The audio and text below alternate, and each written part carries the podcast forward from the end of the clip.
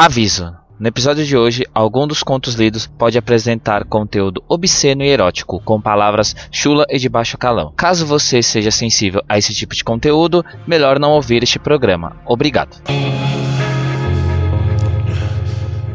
Mundo Mastric, programa 007.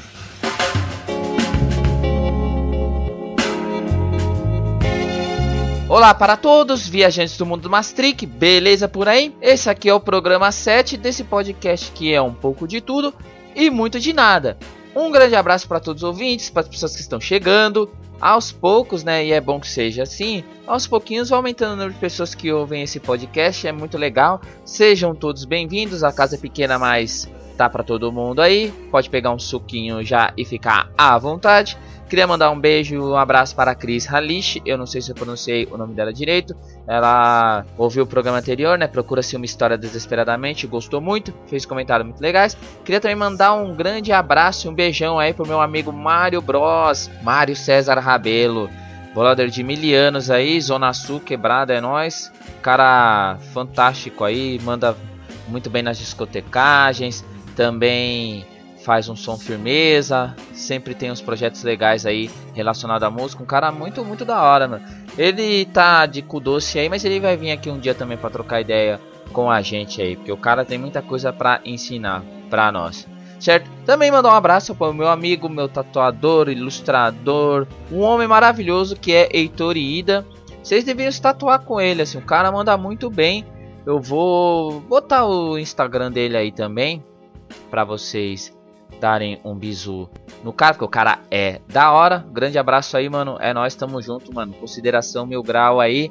Então, um abraço para todo mundo que também compartilha esse podcast, mostra esse podcast para outras pessoas, que ouve a gente, né? A gente sou só eu, mas é legal falar assim porque parece que é o mundo inteiro.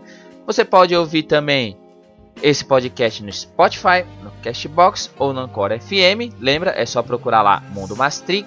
O Twitter é Mastric Mundo e o e-mail é mastric@gmail.com.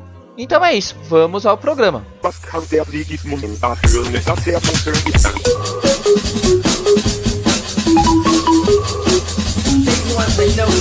Futuro Proibido. Futuro Proibido é um livro lançado em 1987 nos Estados Unidos e no Brasil aqui em 2003 o livro ele é uma reunião de textos publicados numa revista underground chamada Simiotest. Foi organizado pelo Rudy Hooker, o Robert Anton Wilson e o Peter Lamborn. O Wilson, ah, o que é legal desse livro? Esse livro, os contos vão além de uma ficção científica, né? Tradicional. O livro ele usa, os contos eles usam muito elementos do cyberpunk, né? Para ir além dos limites tradicionais daquelas distopias de ficção científica, né? Tipo com alienígenas, naves, armas, enfim. Ele, alguns textos são bem sensoriais, as experiências deles parecem bem cotidianas, mas dentro disso é um sci-fi que mexe muito com a nossa sensibilidade. Assim, eu gosto muito desse livro, né? E ele também tem essa questão do visual, né? Essa, essa questão do visual que o pessoal chama de visual cyberpunk, né? Pra quem né, lembra que é o visual cyberpunk é aquelas coisas que estão no filme tipo Blade Runner, Akira, Quinto Elemento, enfim, uh, essa estética aí. Né, que cyberpunk é a ideia basicamente que é você ter um futuro, né, porque junto à cultura punk, que é aquela crítica né, ao desenvolvimento capitalista, né, que é focado só no, no, nos objetos, nos produtos e esquece do indivíduo.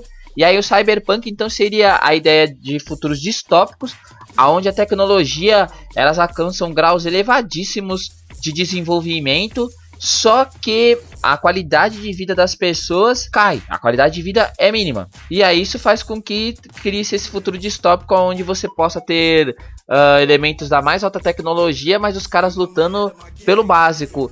Que é basicamente o que a gente vê no capitalismo, né? Que a gente vê na nossa sociedade hoje.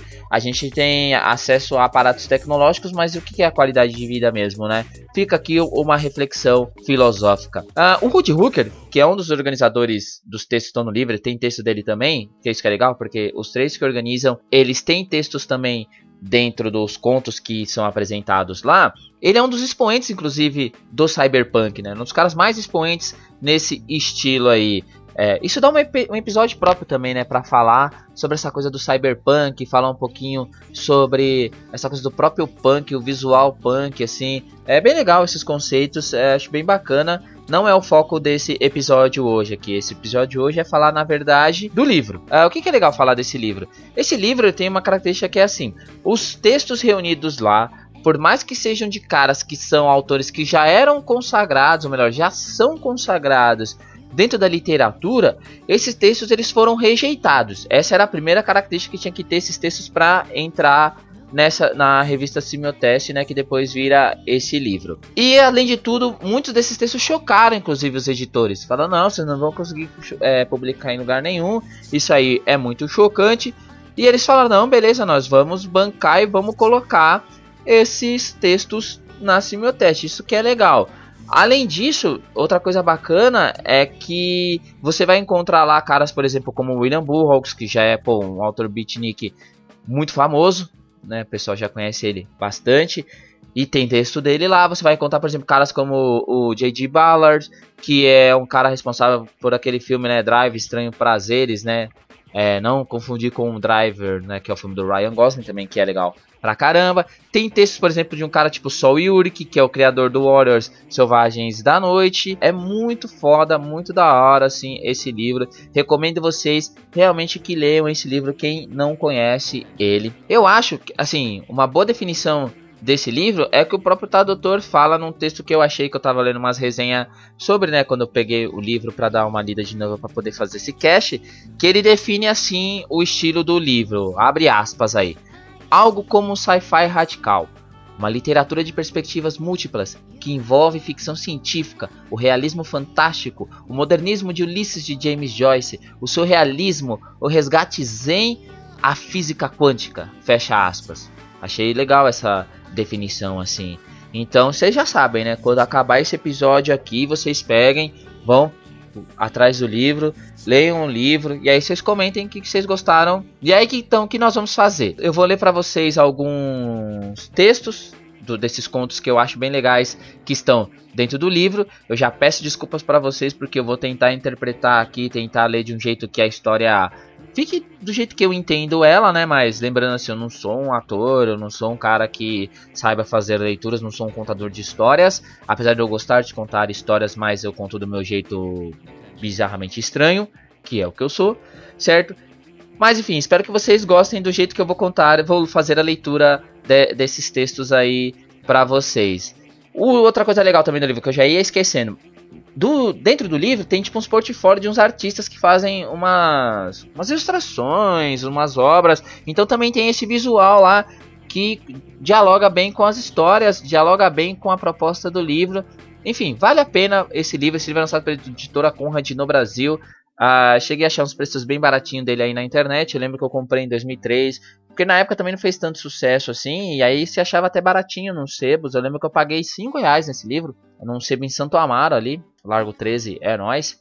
Em 2003 mesmo, no mesmo ano que saiu. Vamos lá, leitura. Eu espero que vocês gostem. Tenham paciência, me mandem críticas aí se eu não li direito, certo? E se outra pessoa também quiser vir aqui e fazer leituras de contos que seja melhor que eu, pô, manda bala, cara. Vem aí, mano. Só mandar mensagem para mim aí. Estamos a disposto, firmeza? Então vamos aí, na leitura.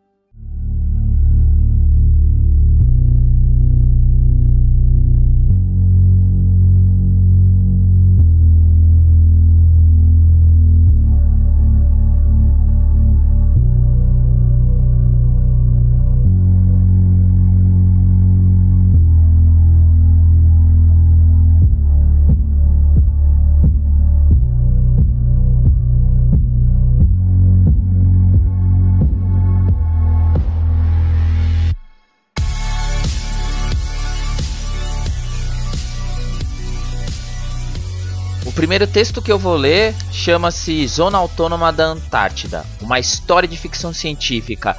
Esse texto ele é escrito pelo Hacking Bay, o Hacking Bay que é mais conhecido pelos livros TAS, né, que é a Zona Autônoma Temporal, e o livro Caos, também lançados pela Conrad. Uh, enfim, tem muitos livros legais do Hacking Bay, né? Essa figura que é meio é, misteriosa, as pessoas não sabem quem ele é, ficam falando que ele é o Peter Lamborn Wilson. Ah, será que é? Não sei, vamos saber. Vou ler para vocês então o conto. O conto é meio como se fosse um poema, assim, parece, tá? Então eu vou citar para vocês aqui, antes só de começar, ah, três notas de rodapé que eu acho importante. Em um momento ali eu vou falar a sigla HMS, essa sigla é a abreviatura de Her Majesty's Ship, que é como eles chamavam os barcos da frota real é, britânica. Ah, o momento ali que eu falar de Arthur Gordon Pym, eu estou falando do, do livro, né? A narrativa de Arthur Gordon Pym, do Edgar Allan Poe.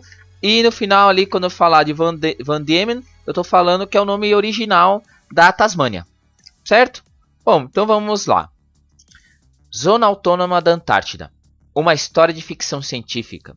Congeladas para o inverno, as placas de gelo raspam no casco, o terror HMS e o filho do caos, Erebo, o irmão e marido da noite, Senhor das Trevas, Cimérias, a lepra do gelo. Sobre os mortos anos 60, baleias de verdade com as goelas de crio, os véus da luz austral arrancados do céu, pendentes entrelaçados pela escuridão mongoloide.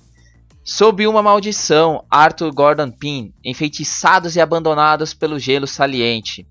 O gelo do espaço sideral, blocos de pedras de vidro quadrados no filão principal, em Baltimore, carroças negras trazidas da Escandinávia, mamões, bananas, abacates, canas de açúcar, protuberâncias tropicais gigantes, o prepúcio dos meninos de RP tem gosto de manga, pedra dura, com forma de pau, escorregadia sobre carne doce, placas de gelo caindo do céu.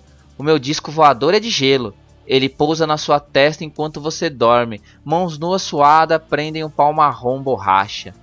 Neste iglu geodésio, as pilhas de folhetos amarelando, ar úmido com fedor da hibernação, em transe com o mato neozelandês, sozinho com meteorologia silenciosa e desilusões, masturbação de exploradores perdidos, alucinando, espremindo pela neve. A zona autônoma da Antártida, isolada, deserta, silêncio de rádio, fantasias de sobrevivência nuclear, uma raça condenada de homens gelos, vivendo de peixes e algas hidropônicas, afundando com lentidão glacial, para dentro da solidão antibiótica. Cor da sua saliva, depois de comer amoras, enterrada no gelo sob colmeias gigantes, no deserto persa, espremido com um suco de romã e água de rosas, o que esfria o sangue. O dedo numa luva de seda, apalpa minha garganta, gotículas cor de gelo. Das duas ameixoquírdias duras rolam na minha língua, lençóis branco gelo, ventilador de teto. Uma jarra suando na cabeceira, telas de madeira ainda fechada para a tarde. Esfregue raspas de gelo nos mamilos até que endureçam como amoras albinas. Então a zona autônoma da Antártida abandona as nações do tratado. Cidade feia de cúpulas de gelo com bolhas de vento, cientistas desertores, marinheiros bichas, libertários extremistas, algumas putas, mineiros anarquistas armados. Uma economia baseada em baleias, alguns poços de petróleos e navios tanques, explorando recifes incertos, isentos do regulamento fiscal.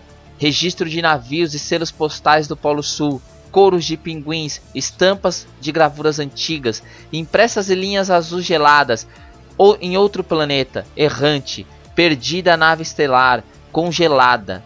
Ofego alienígena, linguagem de sucção de surdo-mudo, sugar estrelas, chuva de gelo da tarde, o branco dos seus olhos e os seus dentes. Simultaneamente eu gozo na mão, esperma nas roupas de cama e nas suas pernas. A neve nos enterra, o ar condicionado deixa cair os pingentes de gelo e estilhaçam na cama paleolítica tamarindo gelado, limão doce, melão amassado, caldo de cana com gengibre e lima, esperma na minha garganta.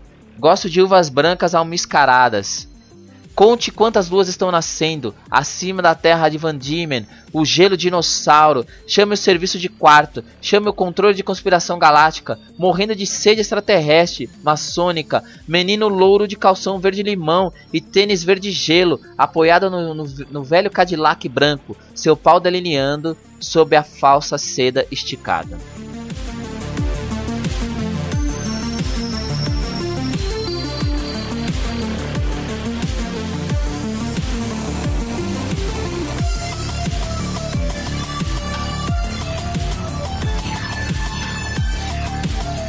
Eu vou ler agora então dois contos do William Burroughs que estão no, no livro né, Futuro Proibido.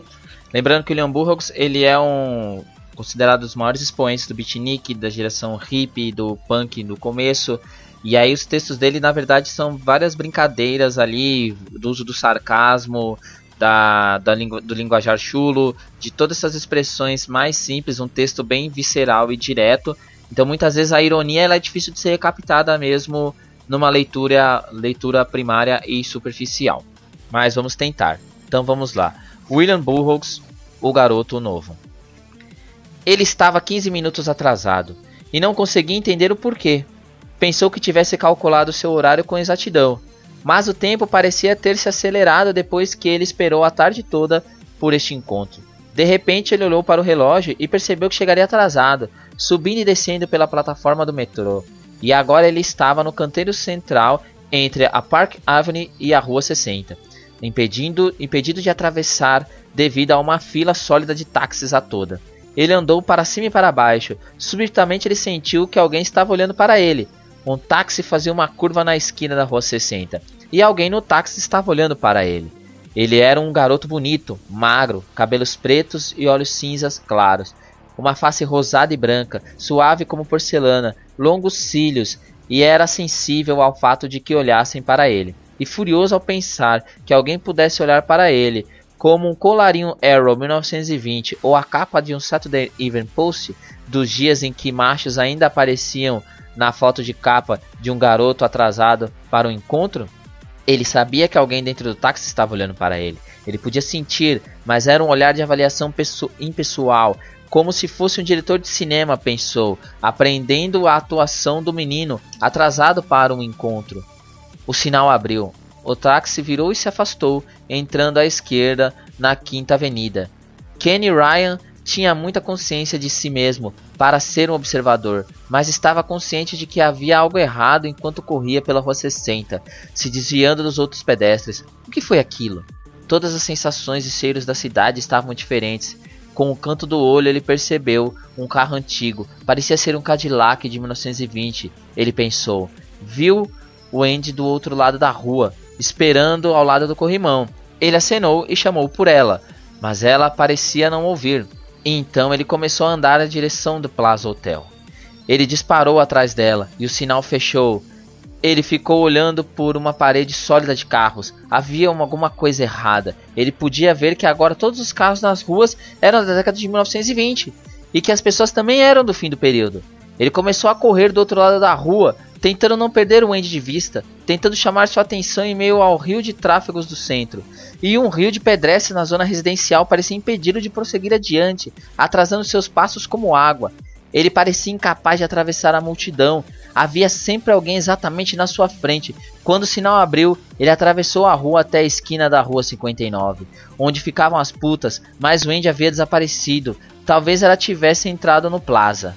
Ele entrou no lobby, sentindo o olhar cínico do porteiro. Ele olhou ao redor e não viu o Andy, mas um menino de cabelos louros ondulados e olhos como safiras veio até ele e disse: Olá, Kenny.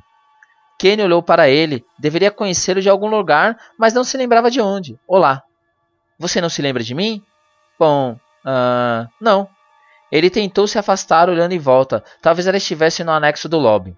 Wendy não está aqui. Kenny olhou para o outro. O quê? Como você. Ela não está aqui. Você se atrasou e perdeu o encontro. Kenny sentiu uma súbita vertigem. Ele se sentou. A voz do menino continuou. Não se preocupem. Há muitas outras de onde ela veio. Amanhã será sempre azul e brilhante. Meu nome é Bob Borden. Os amigos me chamam de Bobo. Está se sentindo melhor? Sim, um pouco. O que aconteceu? Você não deveria ter tentado atravessar o sinal fechado. Você quer dizer. Sim, meu camarada, você está morto.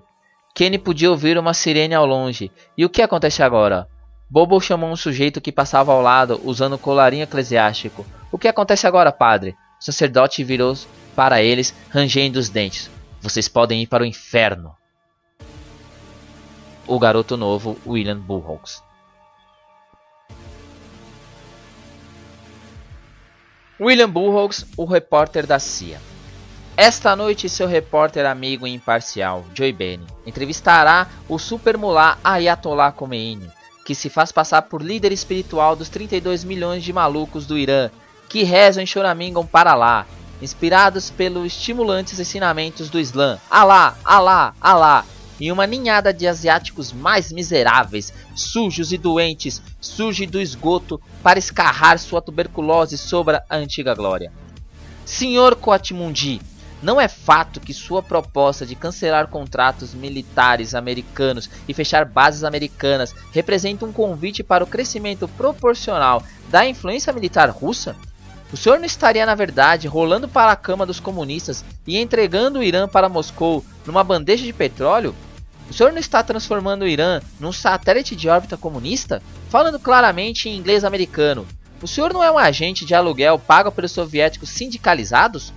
Senhor Cotimundi, em uma entrevista para o Le Monde, um jornal de Paris, França, o senhor declara que deu permissão aos seus seguidores para se prepararem. O senhor admite que a preparação envolve a aquisição de armas?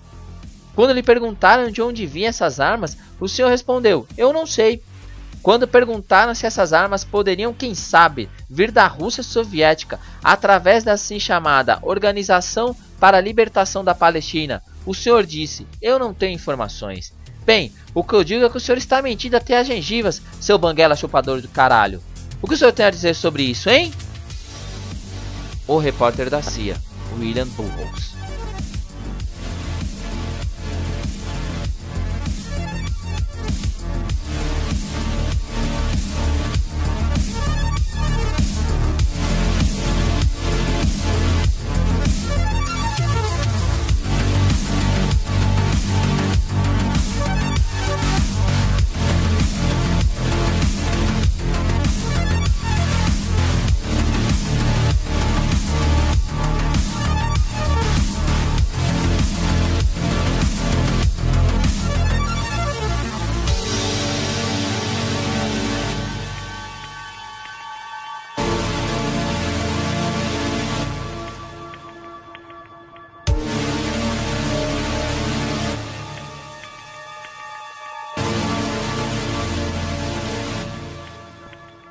Ler agora para vocês um texto da Denise Angela Shaw. A Denise ela é escritora de fanzines, então ela escreveu os contos dela nos zines e acabou entrando em contato com a revista Simiotest.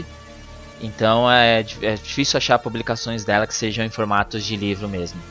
Então vamos lá. Denise Angela Shaw.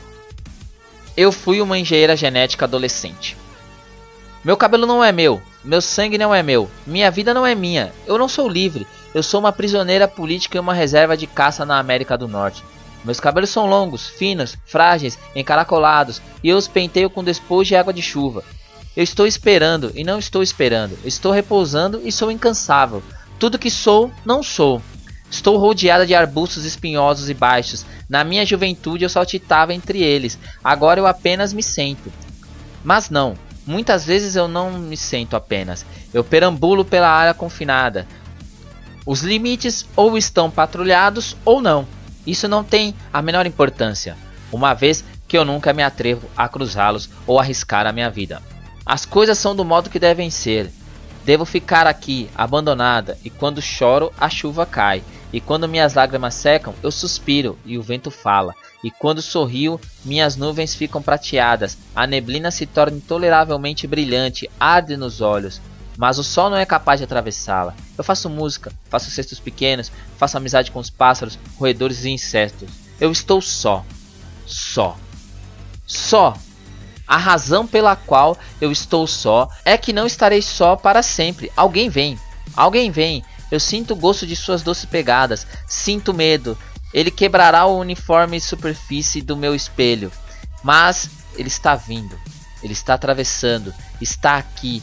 Desde o nascimento está vindo. Eu vi sua coroação sobre a luz mágica de uma vela que eu criei para brilhar uma vez por ano por um instante apenas. Sempre que eu vejo aquela flama, vejo claramente os movimentos que ele faz naqueles momentos, e ele está se aproximando mais rápido que os anos. Eu sou uma foice, um corvo, uma pega que habita um mundo de fantasmas. Eu tracei uma cicatriz pelas pétalas peroladas em minha testa. Sim, marquei minha mágoa e minha fortaleza no rosto, desprezando os lugares entre os 99%, aqueles perfeitos, sem marcas desde o nascimento. Como eu poderia dar as costas para os intencionalmente deformados, os atrofiados de propósito, pessoas de brinquedo que não os ensinaram a criar como animais domésticos. A vontade do Estado engendra automaticamente uma contra-vontade. A mão do Estado se separa do braço. Eu fui programada para ser uma designer, uma criadora de padrões de formas humanas degradadas. Memória cruel. Eu gostava da minha vocação. Estudei, teorizei, pratiquei. Lentamente, o processo artificial prolongado entre nós girei. Eu me preenchi física e emocionalmente. Me apaixonei de muito aguardado periélio da órbita da minha vida, a vida adulta. Como era de costume, iniciei um longo trabalho que deveria garantir meu lugar no exoesqueleto social. Anos mais tarde, meu trabalho havia tomado um rumo inesperado. Eu não me satisfazia mais em simplesmente integrar características das espécies inferiores em meus pacientes. Em minha reserva privada, eu deixei de produzir homens coelhos e mulheres pavão. Eles haviam se tornado comuns demais. Ainda assim, eu não conseguia, por vontade própria, fazer a transição do modo artístico para utilitário, colocar meus talentos diretamente nas mãos do governo. Em vez de me concentrar nos motivos do meu desinteresse e concluir que todas as formas de manipulação genética representam uma exploração, eu avancei ainda mais no campo que escolhi. Eu tinha a esperança de que criações menos comuns atraíssem o retorno financeiros e honrarias. Minhas inspirações vieram dos velhos mitos quimérios, mulheres peixes, homens foca, hermafroditas aladas. Esses foram simples, mas eu inventei um ser coberto de escamas e capaz de cuspir fogo, uma mulher unicórnio, um homem invisível. Eu me superei. Eu comecei a fazer deuses. Cupido foi o primeiro. Ele me atormentou até que eu o deixei partir. Vulcano se apaixonou por mim à primeira vista. Ele montou sua oficina no porão e se recusou a sair. Ele me cobria de presentes, anéis mágicos e naves maravilhosas, com infinitos barcos que cabiam no bolso. Criei então Minerva para me aconselhar, e ela me disse para não parar até que tivesse criado o panteão completo, ou haveria o caos devido ao desequilíbrio kármico. Eu não podia discordar da própria encarnação da sabedoria, portanto, rapidamente soltei todas elas sobre o mundo, todas as belicosas e autocráticas divindades do Olimpo. Psique era diferente, talvez por eu ter gastado mais tempo com ela. Queria que ela fosse a suprema representação da minha competência, os outros eram sobre-humanos, projeções ampliadas da minha mente coletiva. Mas Psique parecia a destilação da humanidade, a essência. Meu trabalho com ela foi muito sutil. Eu nem mesmo eu podia prever as implicações no momento em que ela abriu seus olhos incríveis, seus incríveis olhos incandescentes que iluminaram todo, tudo com a verdade absoluta e me fizeram perceber o monstro que eu era. Eu implorei que ela me ferisse e me fizesse chorar, uma gota de óleo fervente em minha face. Ela se recusou horrorizada, então eu saquei uma faca e tracei uma estrela na testa. Então ela riu e me abençoou e entendeu. Suas mãos brilhantes me curaram e deixaram brilhantes minha cicatriz. Ela se afastou e, meu, e seus humildes pés descalços mudando o mundo a cada passo. Me deixaram aqui, com os restos da minha obra repugnante e clamorosa atividade dos deuses. Mas antes que os meus colegas viessem e me achassem desse jeito e me condenassem à solidão com maquinações daquela forja traçoeira, eu tive tempo para um último esforço. Eu criei apenas a semente e fiz e a fiz brotar em um útero acolhedor. Eu semeei a morte vermelha, o cão do inferno, Chuklukan, e ele virá. Denise Angela Shaw, eu fui uma engenheira genética adolescente.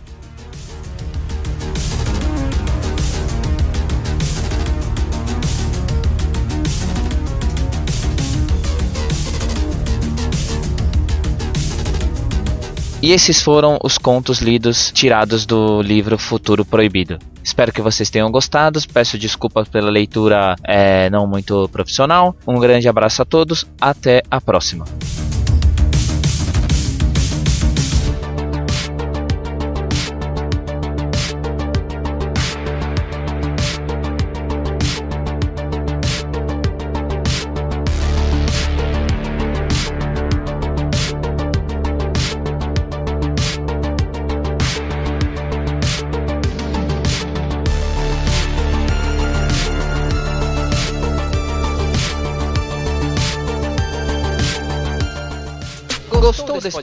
Podcast? Então indique para os seus amigos, para os seus colegas de trabalho, para a sua família, para o seu cachorro, para o seu gato, para todo mundo. Faça isso. O mundo Mastric precisa da sua ajuda. Muito obrigado. Tchau, tchau.